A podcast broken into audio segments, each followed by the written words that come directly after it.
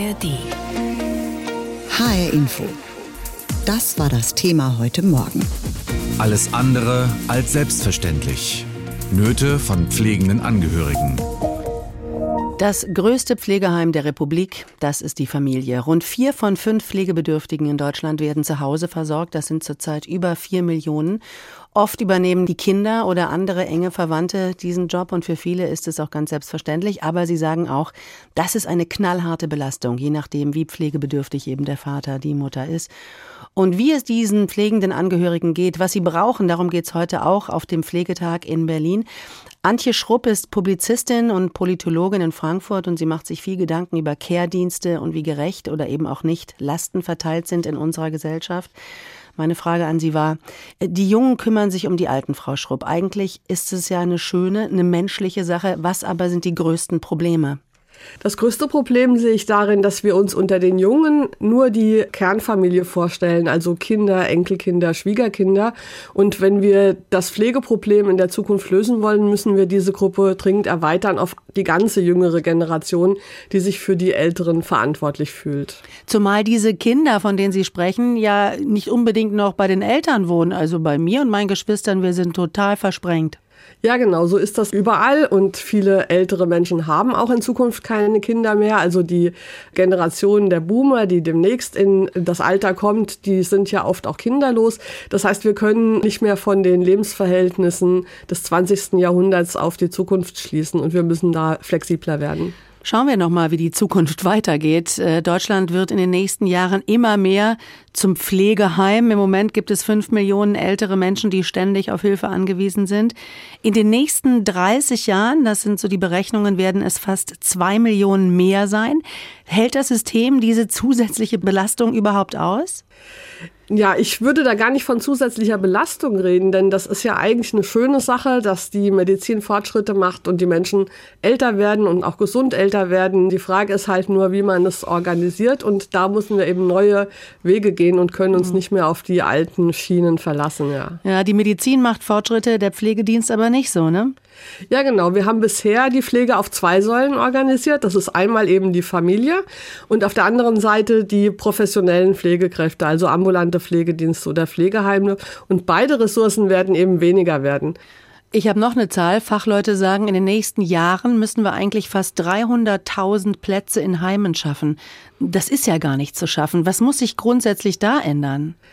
Die meisten Pflegefälle sind ja eine Mischung aus allen möglichen Quellen. Die meisten Leute wollen ja gar nicht unbedingt ins Pflegeheim. Es gibt einfach Ressourcen, die wir noch heben können an Unterstützung, zum Beispiel durch Nachbarschaftsprojekte, durch ehrenamtliche Initiativen. Freundinnen und Freunde können mehr einbezogen werden, überhaupt eine soziale Infrastruktur, die darauf ausgerichtet ist, dass Menschen Hilfe im Alltag brauchen. Pflegebedürftigkeit kann man sich ja nicht nur so vorstellen, dass man im Bett liegt und gar nichts mehr tun kann, sondern es ist ein fließender Übergang und die einen brauchen Unterstützung hier, die anderen dort. Und da müssen wir einfach viel kreativer und flexibler werden. Und vor allen Dingen muss sich die Gesellschaft insgesamt dafür verantwortlich fühlen und darf diese Verantwortung eben nicht auf die Kinder und Familie abschieben oder sagen, dann muss man halt mehr Geld und mehr Fachkräfte ins System pumpen. Mhm. Sie haben das Geld schon erwähnt. Es ist ja eigentlich jede Menge Geld im System unterwegs. Gerade mhm. erst hat die Ampel den Pflegebeitrag erhöht. Jetzt ist eine bezahlte Pflegezeit in der Diskussion nach dem Modell Elterngeld.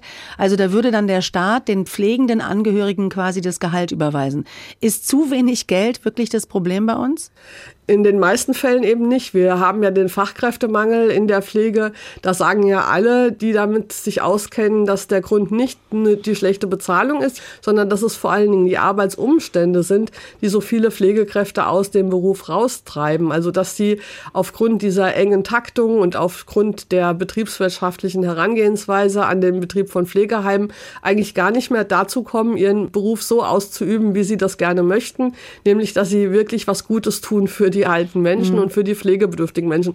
Und da muss man eben an den Arbeitsbedingungen was ändern und man kann eben nicht alle Probleme mit mehr Geld lösen. Ja, und so Lohnersatzleistungen sind ja immer problematisch, weil ungerecht, wer viel verdient genau. hat, der bekommt dann auch viel. Ne? Das ist genau wie beim Elterngeld auch schon sozial ungerecht. Übrigens sind auch die derzeitigen Abrechnungsmodalitäten mit den Pflegekassen sozial ungerecht, weil man muss ja eigentlich studiert haben, um da alles zu bekommen und zu beantragen, worauf man eigentlich einen Anspruch hat. Das können auch nicht alle und das frisst ganz viel viel Zeit, auch der pflegenden Angehörigen. Und das größte Problem an diesem Lohnersatzgeld ist aber, dass es ja nicht alle bekommen, die pflegen, sondern dass es ja auch wieder begrenzt wird auf Kinder und Schwiegerkinder. Das heißt, wenn die Nachbarin beruflich kürzer tritt, um jemanden zu versorgen, hat die diese Möglichkeit gar nicht. Also wenn wir schon Geld irgendwo reinpumpen, dann muss es dringend über diesen Fokus der Kerngemeinde hinaus auch ausbezahlt werden. Und Frau Schrupp, auch das ist Realität. Die Pflege des eigenen Vaters oder der Mutter oder auch der Schwiegereltern übernehmen häufig wir die Frauen, die Töchter, die Schwiegertöchter in 70 Prozent der Fälle. Was heißt das für die Frauen? Also bei den Töchtern und Schwiegertöchtern ist es sogar noch mehr so, weil dieses etwa eine Drittel Pflege, die von Männern übernommen wird, sind häufig die Ehepartner. Über die haben wir jetzt noch nicht gesprochen. Aber natürlich ist es so, dass diese Erwartung auf familiäre Unterstützung immer noch stärker auf den Frauen lastet als auf den Männern. Selbst wenn das 50-50 verteilt wäre, wäre es eine ungerechte Situation. Und wenn man eine schlechte Situation gleichmäßig unter Frauen und Männern verteilt, wird sie dadurch ja nicht besser. Aber es ist schon richtig, derzeit bleibt es an den Frauen hängen. Es gibt immer mehr Menschen, die pflegebedürftig sind. Rund fünf Millionen sind es in Deutschland. Die allermeisten Pflegebedürftige werden zu Hause versorgt. In Hessen sind es rund 320.000 Menschen und diese Zahl steigt und steigt. Meist übernehmen die eigenen Kinder, die Ehepartner oder andere Angehörige diese oft sehr kräftezehrende Arbeit. Dabei müssen sie nebenbei noch den eigenen Alltag stemmen, teilweise sogar arbeiten und kommen so häufig an eine Grenze der Belastbarkeit.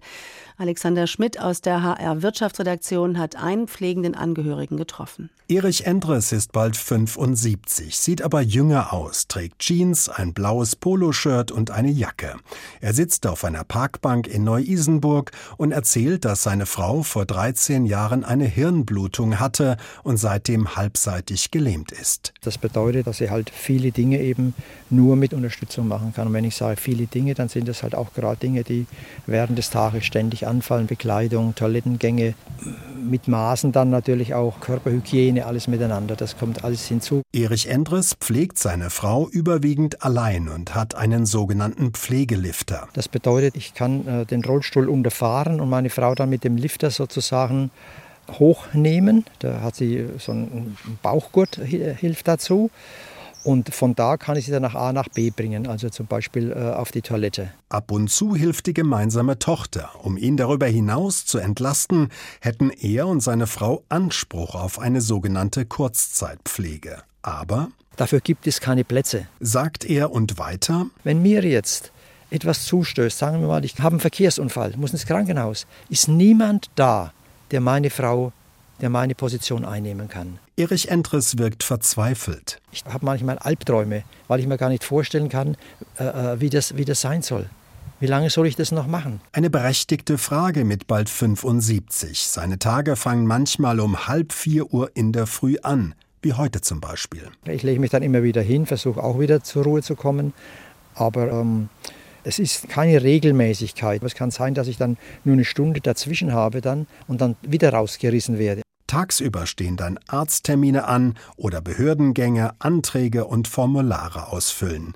Mit seiner Rente und dem monatlichen Pflegegeld von 728 Euro für seine Frau kommen die beiden gerade so hin. Es ist nicht mehr Geld, das sich Erich Endres wünscht. Ich erlebe viel verbales Verständnis, aber wenn es darum geht, mal anzupacken, dann wird es schwierig.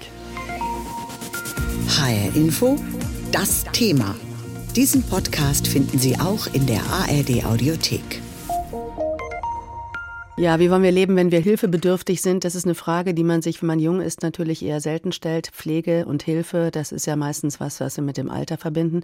Aber da wir nun mal alle in dieselbe Richtung gehen, sprich alt werden, ist die Frage auch wichtig und meistens lautet die Antwort, ja, ich würde gerne würdevoll und gut gepflegt werden. Meine Generation steht ja gerade vor der Frage, wie geht's für unsere Eltern weiter, was die Pflege angeht, denn hier schließt sich ja der Kreislauf, die haben mich als Kind und junger Mensch behütet und jetzt Jetzt sind womöglich wir Kinder dran. Pflegende Angehörige, das ist ein Riesenthema, das wir heute näher beleuchten. Die sind oft total überfordert, emotional, aber auch finanziell. Auch darum geht es auf dem Pflegetag, der heute in Berlin beginnt. Und ich habe mit Frank Schumann gesprochen. Er ist im Vorstand von Wir Pflegen. Das ist eine Interessenvertretung von selbstpflegenden Angehörigen. Er hat erst seinen Schwiegervater gepflegt und sich dann um seine Mutter gekümmert. Und jetzt pflegt er seinen Vater. Ich habe ihn gefragt, was kommt denn da auf enge Verwandte zu, die plötzlich zu Pflegerinnen und Pflegern der eigenen Eltern werden? Also es ist grundsätzlich immer etwas ganz anderes, ob man jetzt eine eigene Familie, also einen Nahestehenden versorgt oder ob man das professionell tut. Das habe ich aus eigener Erfahrung erleben müssen. Man ist natürlich emotional ganz anders beteiligt. Das ist schon schwierig, da dann klaren Kopf zu behalten, um die richtigen Schritte zu gehen und sich auch von Hürden, die im Weg stehen, also Stichwort Antragstellung, ewige Suche, bis man Unterstützung gefunden hat, das ist dann nochmal ganz was anderes, wenn man das als Angehöriger macht, als als professionell Pflegender. Und für, ich sage jetzt mal, jemand, der jetzt nicht über meine Erfahrung verfügt, ist es erstmal, glaube ich, ein unheimlicher Boost und schwer, sich erstmal einen Überblick zu verschaffen, was muss ich überhaupt tun, was kann ich tun, wo kann ich Unterstützung bekommen, Genau. Mhm. Ich höre so raus, man braucht wirklich viel Unterstützung, emotional, aber auch natürlich durch, auch durch diesen Bürokratiedickicht, der da plötzlich vor einem entsteht. Und dazu kommt ja wahrscheinlich auch noch eine Sache, die ich für mich persönlich mir jetzt als sehr schwer vorstelle. Pflege und Beruf. Also, das unter einen Hut zu kriegen. Genau. Wie groß ja. ist die Gefahr plötzlich, dass ich merke, das kostet alles wahnsinnig Geld. Von meinem Konto geht es nur noch runter. Ich kann nicht mehr so viel arbeiten. Es kommt nicht genug nach. Also das ist ein wahnsinniger Druck, muss ich ehrlicherweise sagen. Das war schon bei der Versorgung meines Schwiegervaters seinerzeit so, dass ich meine Arbeit reduziert habe. Wir konnten das innerhalb der Familie recht gut stemmen, weil meine Frau auch voll verdient hat und weil es zwei Geschwister gab, die dann Lücken, die entstanden sind, auch mit ausgeglichen haben. Jetzt bei der Versorgung und Begleitung meiner Mutter war es tatsächlich so, dass ich auch den Beruf jetzt erstmal aufgegeben habe, weil ich einfach das Gefühl hatte, bin jetzt noch mal ein paar Jahre älter, dass ich das auch einfach nicht schaffe. Ja, Sie als Mann vom Fach kennen natürlich auch die Untiefen des Pflegesystems, so wie es in Deutschland äh, sich darstellt. Wo liegen denn die größten Probleme? Ja. Was würden Sie sagen? Also wir haben einige Baustellen. Ein ganz großes Problem tatsächlich ist die Situation mit Entlastungsangeboten im weitesten Sinne, sprich mit professionellen Angeboten, die mich entlasten können, entweder punktuell oder auch auf Dauer. Ich sage mal ein Beispiel. Wenn ich in den meisten Teilen Deutschlands in Urlaub fahren will und suche eine Einrichtung, die meinen Angehörigen für eine kurze Zeit versorgt, die sogenannte Kurzzeitpflege, dann habe ich zwar einen Rechtsanspruch darauf, das zu nutzen und bekomme dafür von der Pflegekasse auch extra Geld, aber es gibt diese Plätze nicht. Und äh, so zieht sich das wie ein roter Faden, egal ob das jetzt in der Häuslichkeit ist, ambulante Pflegeeinrichtungen, die sagen, sie können keine Beratungstätigkeiten mehr machen, weil es Personal fehlt und geschweige denn aufwendigere Hilfe bei der Körperpflege oder auch in den stationären Einrichtungen es ist auch ganz schwierig, wenn ich mich jetzt dazu entschließe, dass mein Angehöriger vielleicht doch in einer stationären Einrichtung, sprich im Heim, besser aufgehoben sein könnte, dann muss ich da häufig Monate, manchmal jahrelang warten. Und dann ist auf der anderen Seite halt die Situation so, dass dann Angehörige immer stärker in die Pflicht kommen, das selber zu machen und dann haben wir auf der anderen Schiene eben die fehlende finanzielle Absicherung. Und da möchte ich auch noch mal kurz nachhaken, ähm, weil wir müssen ja gucken, was kann man besser machen? Was für Wünsche gibt es Ihrerseits? Also nach mehr und besserer Pflege, das ist verständlich. Aber es wird, werden ja auch schon Milliarden ins System gepumpt. Jeder, der auf seinen Lohnzettel schaut, der sieht die Abzüge für die Pflegeversicherung. Gerade auch sind die Beiträge wieder gestiegen. Der Staat kann sich nicht um alles kümmern. Was was kann man tun? Was muss passieren?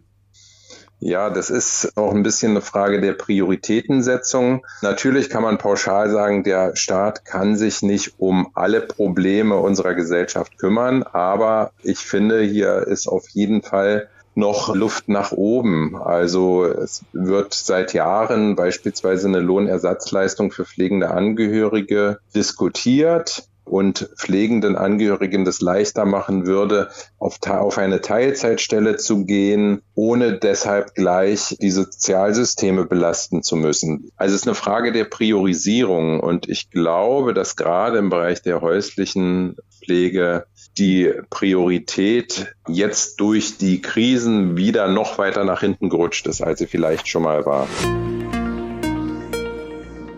Die Prognose klingt düster. In Zukunft wird es immer mehr Pflegebedürftige bei uns geben, aber eben auch immer weniger, die pflegen. Das Institut der deutschen Wirtschaft in Köln sagt, schon heute sind rund 35.000 Stellen in der Pflege einfach nicht besetzt. Auch hier schlägt der Fachkräftemangel voll zu.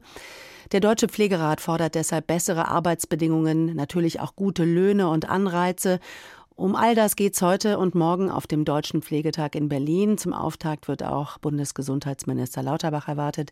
Vera Wolfskämpf berichtet. Wer einen Heimplatz braucht, muss länger suchen. Auch zu Hause sind oft erstmal die Angehörigen gefragt, ehe sie einen ambulanten Pflegedienst finden. Denn überall fehlt Personal, erklärt Isabel Halletz, Geschäftsführerin des Arbeitgeberverbandes Pflege. Einige Unternehmen gehen schon dahin über, dass sie einfach weniger Pflegemöglichkeiten, Pflegeplatzzahlen anbieten.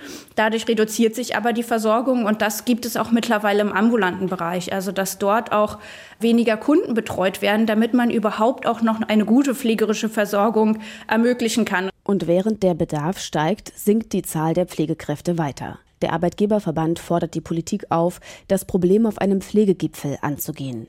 Zunächst hat der Berufsstand selbst eingeladen zum Pflegetag mit einer klaren Forderung, die Christine Vogler vom Deutschen Pflegerat so zusammenfasst. Es geht darum, dass Pflegende ihre Arbeit machen können. Dafür braucht es vor allem genügend Personal. Sonst ist die Belastung zu hoch und es bleibt kaum Zeit, sich um die älteren oder kranken Menschen zu kümmern. Um das anzugehen, hat die Regierung ein Modell beschlossen. Für jedes Pflegeheim und jede Station im Krankenhaus wird punktgenau errechnet, wie viel Personal nötig ist je nachdem, wie viele Menschen dort welche Pflege brauchen.